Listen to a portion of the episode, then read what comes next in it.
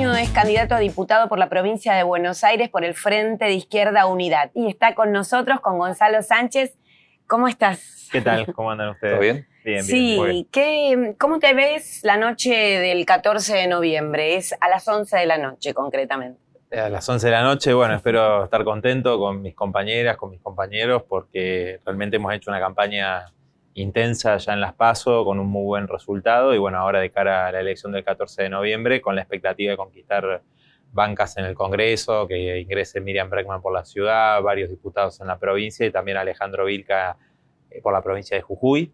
Así que bueno, con, con esa expectativa para, para el 14 de esa hora. ¿Y qué va a hacer Nicolás aquello que no puede esperar el primer día en el Congreso? Mira, hay varias cosas. Nosotros venimos insistiendo con algo que creo que es fundamental, que recorre mucho eh, cada, cada lugar al que vamos, que es el tema del, del trabajo, de generar empleo.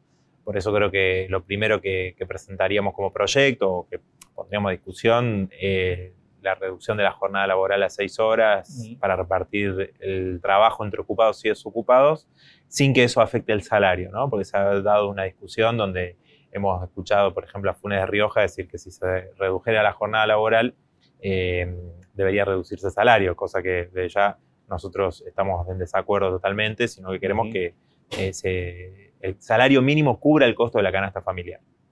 Tres temas, inflación, precios y dólar. ¿Cómo lo vas a manejar?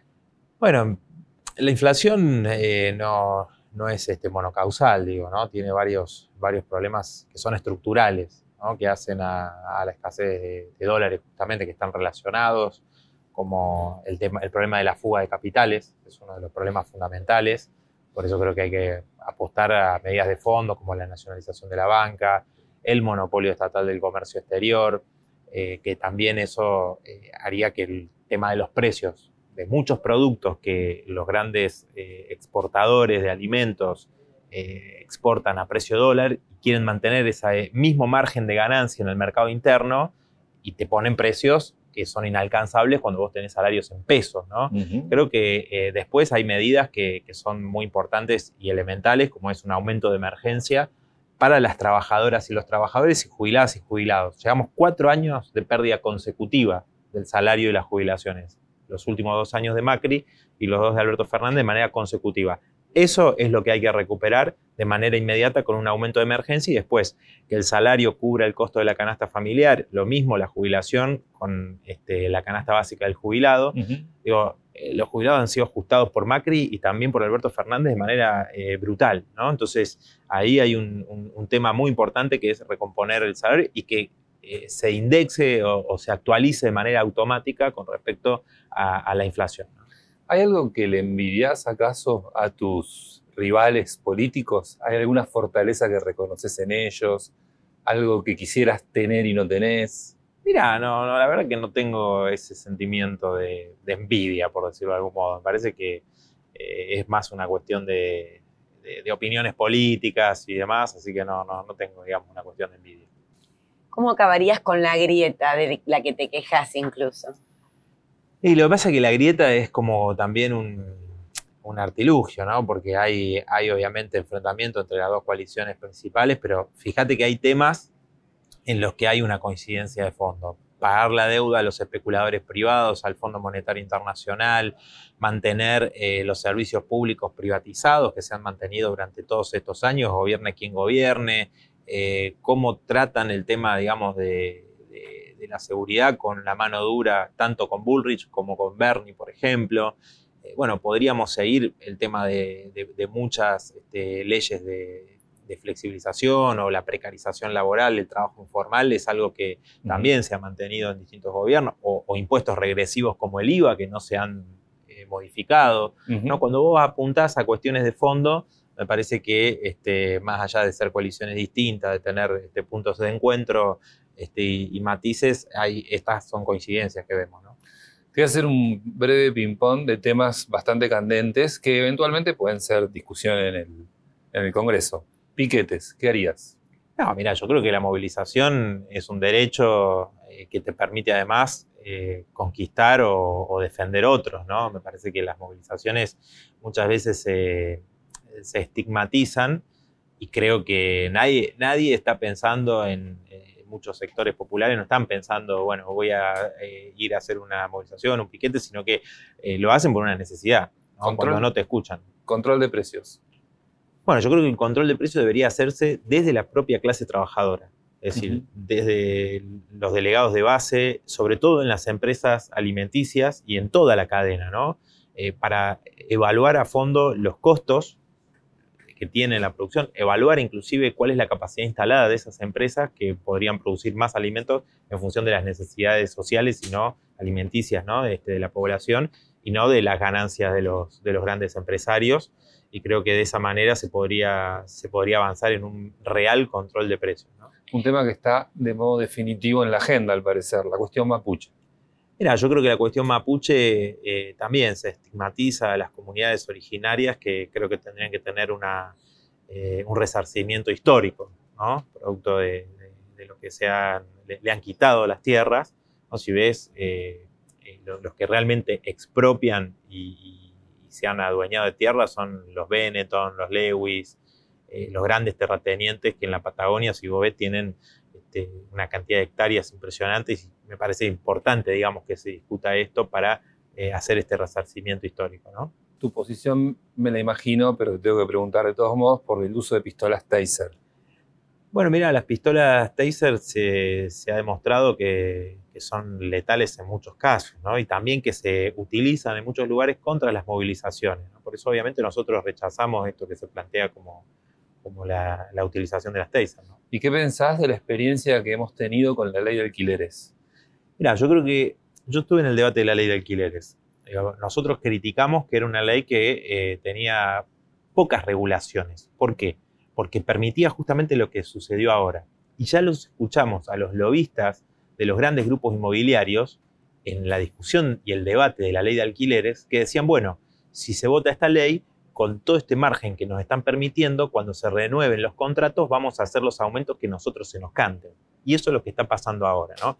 Si bien, insisto, digo, la ley de alquileres este, tiene, tiene un, montón de, problemas en ese sentido, porque las regulaciones son este, muy light, eh, tampoco es eh, la, solución de fondo, ¿no? Tomemos lo que pasó en Berlín con, la expropiación de, de los grandes grupos inmobiliarios. Me parece que no puede haber más esta situación donde haya eh, casas sin gente y gente sin casas, me parece que es algo este, fundamental este, a tomar en cuenta. Y bueno, nosotros tenemos también nuestra propuesta de un plan de obras públicas que construya las viviendas que son necesarias, etcétera, pero bueno, es, otro, otro, otro tema, otra propuesta que podríamos desarrollar. ¿Pensás que la Argentina fracasó en la lucha contra la pobreza y qué responsabilidad le ves en ello a la izquierda? Mira, yo creo que eh, nosotros venimos combatiendo a quienes han llevado al país a esta situación de pobreza eh, que tiene un piso de no menos del 30% en las últimas décadas, ¿no? Entonces, y que ha, aumentado enormemente con Macri y ahora también este, en los últimos años con, con, este gobierno. Creo que la izquierda tiene el orgullo de haber luchado contra las políticas que nos llevaron a esta situación. Por ejemplo, el pago de la deuda. ¿no? Si son recursos que podrían estar destinados a la mayoría trabajadora eh, y también aquellos que fugan permanentemente toda la riqueza social que crea y genera la clase trabajadora. ¿no? Me parece que nosotros somos en eso eh, una clara muestra de cómo se, de que hemos enfrentado, de nuestra coherencia, estando en las movilizaciones, en la lucha de todos los sectores que eh, han reclamado por sus derechos ante los ataques que se han hecho durante los últimos años. Todas las políticas que vos viste en los últimos 40 años este, han, hundido al, país. Pasamos del 4% al 40% en, los últimos años, incluido ¿no? la política que tuvo la, dictadura genocida. ¿Debería, Nicolás, haber existir un margen, un límite de tiempo para permanecer en la función pública? Nosotros tenemos, tenemos un proyecto, eh, un planteo claro con respecto a esto, que es la revocabilidad de los mandatos. Este, además de nuestra propia práctica, que es cobrar lo mismo que un trabajador, una trabajadora y destinamos el resto de la dieta a aportar a las luchas populares y además la rotación en las bancas, ¿no? es decir, entre las distintas fuerzas que integramos el frente, rotamos también en las bancas. Yo creo que lo, que hay que apuntar, a lo que hay que apuntar es a la, revocabilidad por parte de los electores del mandato, porque obviamente eh, a vos te convocan a votar cada dos años o cada cuatro en el caso de los cargos ejecutivos, pero después los que deciden todos los días son los grandes grupos económicos que eh, manejan el país. Damos una vuelta de página y la pregunta es si ves a la política incapaz de atraer jóvenes y también el hecho de que muchos eh, se han fugado hacia propuestas liberales como las de Javier Milei. Mira, yo creo que la, depende qué, qué política, ¿no? O sea, la política tradicional que ha gobernado todos estos años para los grandes grupos empresarios, obviamente que genera, por un lado, bronca, ¿no? Mucha bronca este, en, los sectores populares y en la juventud en particular, eh, y genera algo que obviamente nosotros este, eh, no, queremos, ¿no? Que es el desinterés por la política en, en muchos jóvenes que dicen, bueno, la política es una porquería, digamos, ¿no? Entonces nosotros apostamos a una política de otra clase, desde la clase trabajadora, desde la juventud, y en eso yo creo que nosotros hemos logrado captar la, atención y además que, muchos jóvenes se involucren en la política para dar vuelta a esta situación este, donde un pequeño grupo este, es el que cada vez se enriquece más a costa de las grandes mayorías.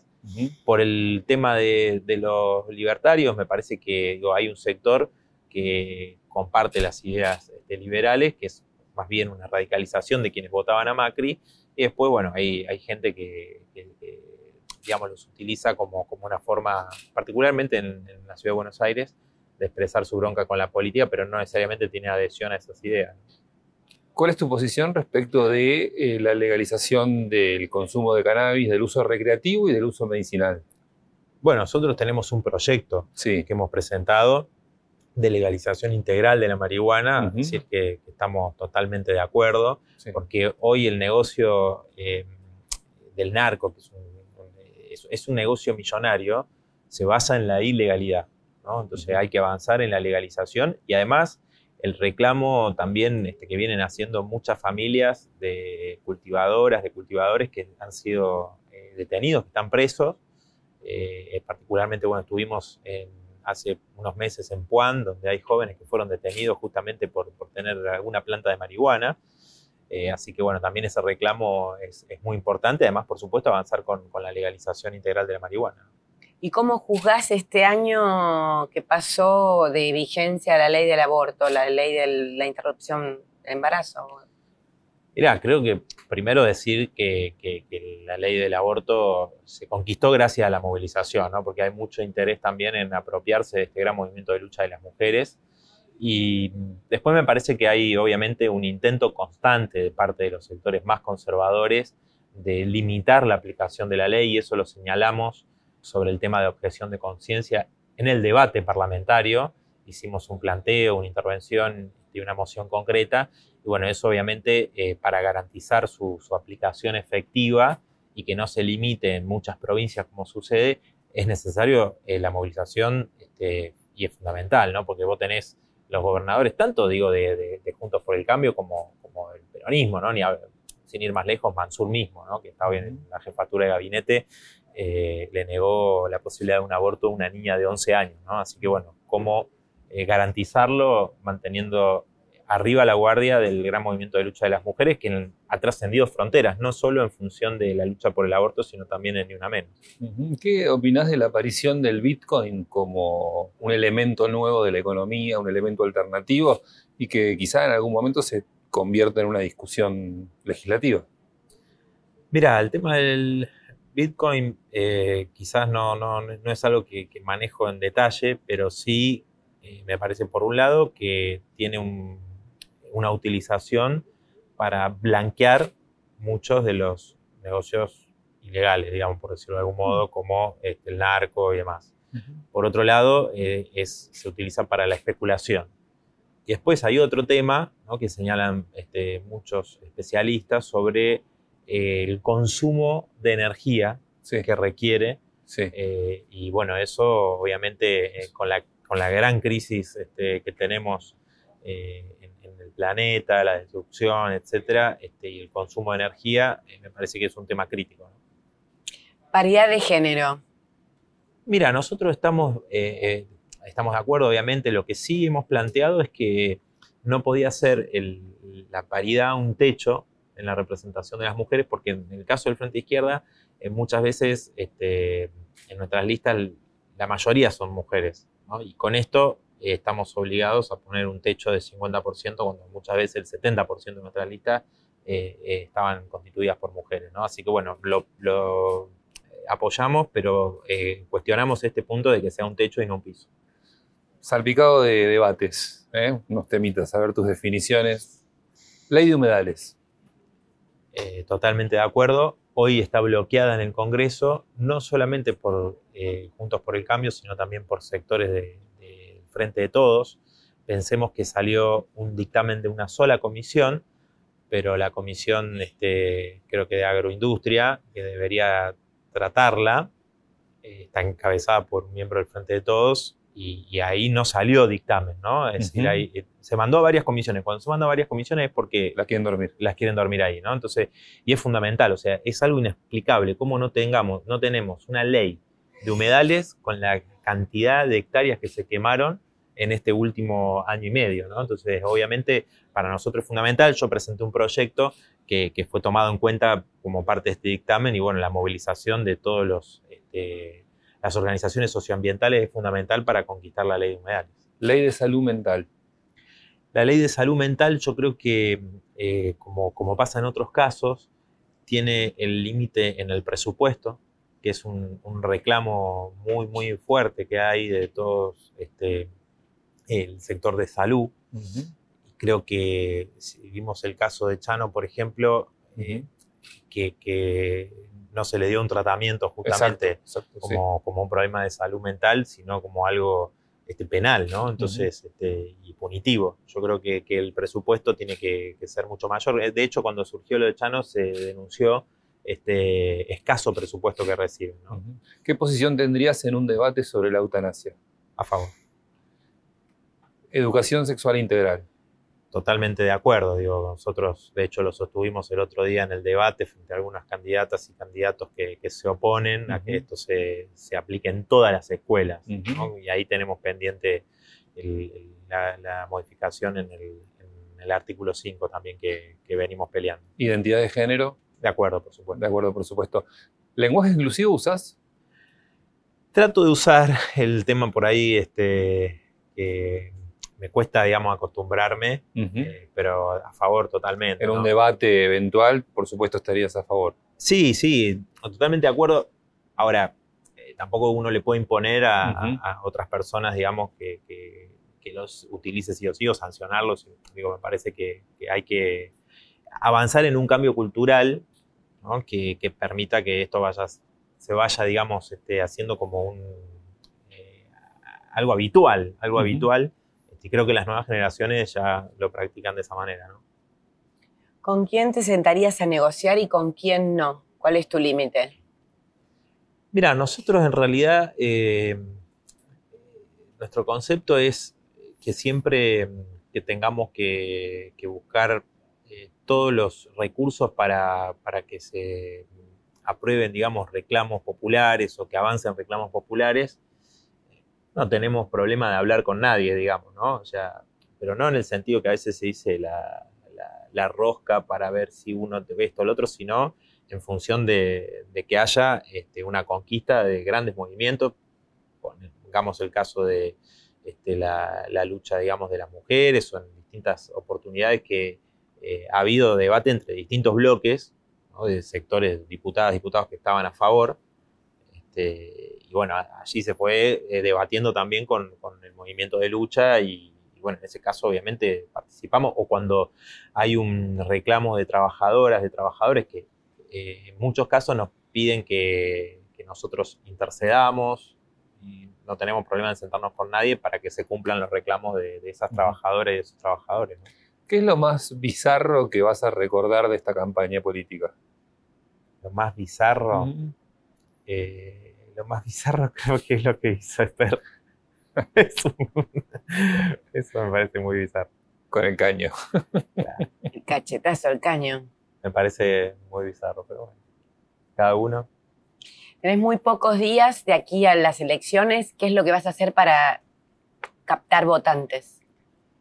Bueno, vamos a continuar con la recorrida que estamos haciendo. Creo que es eh, algo en lo que yo particularmente, creo que todas mis compañeras y compañeros también no, nos sentimos eh, muy bien, que es en, el contacto con, la gente, ¿no? en ir a distintos lugares y, poder transmitir nuestra propuesta, escuchar qué opina la gente de nuestra propuesta, porque muchos sectores eh, nos hacen muchas preguntas que comparten inclusive nuestros planteos y, nos transmiten además su situación, su bronca, su decepción también, por ejemplo, digo, la izquierda tenido un apoyo importante de quienes habitualmente nos, acompañan, pero también si vos ves eh, en el conurbano bonaerense, en los distritos que tradicionalmente del segundo y tercer cordón del conurbano el peronismo este, gana ampliamente, es donde más creció la izquierda y donde muchos que provienen del peronismo, familias de peronistas y demás, nos dicen que, están decepcionados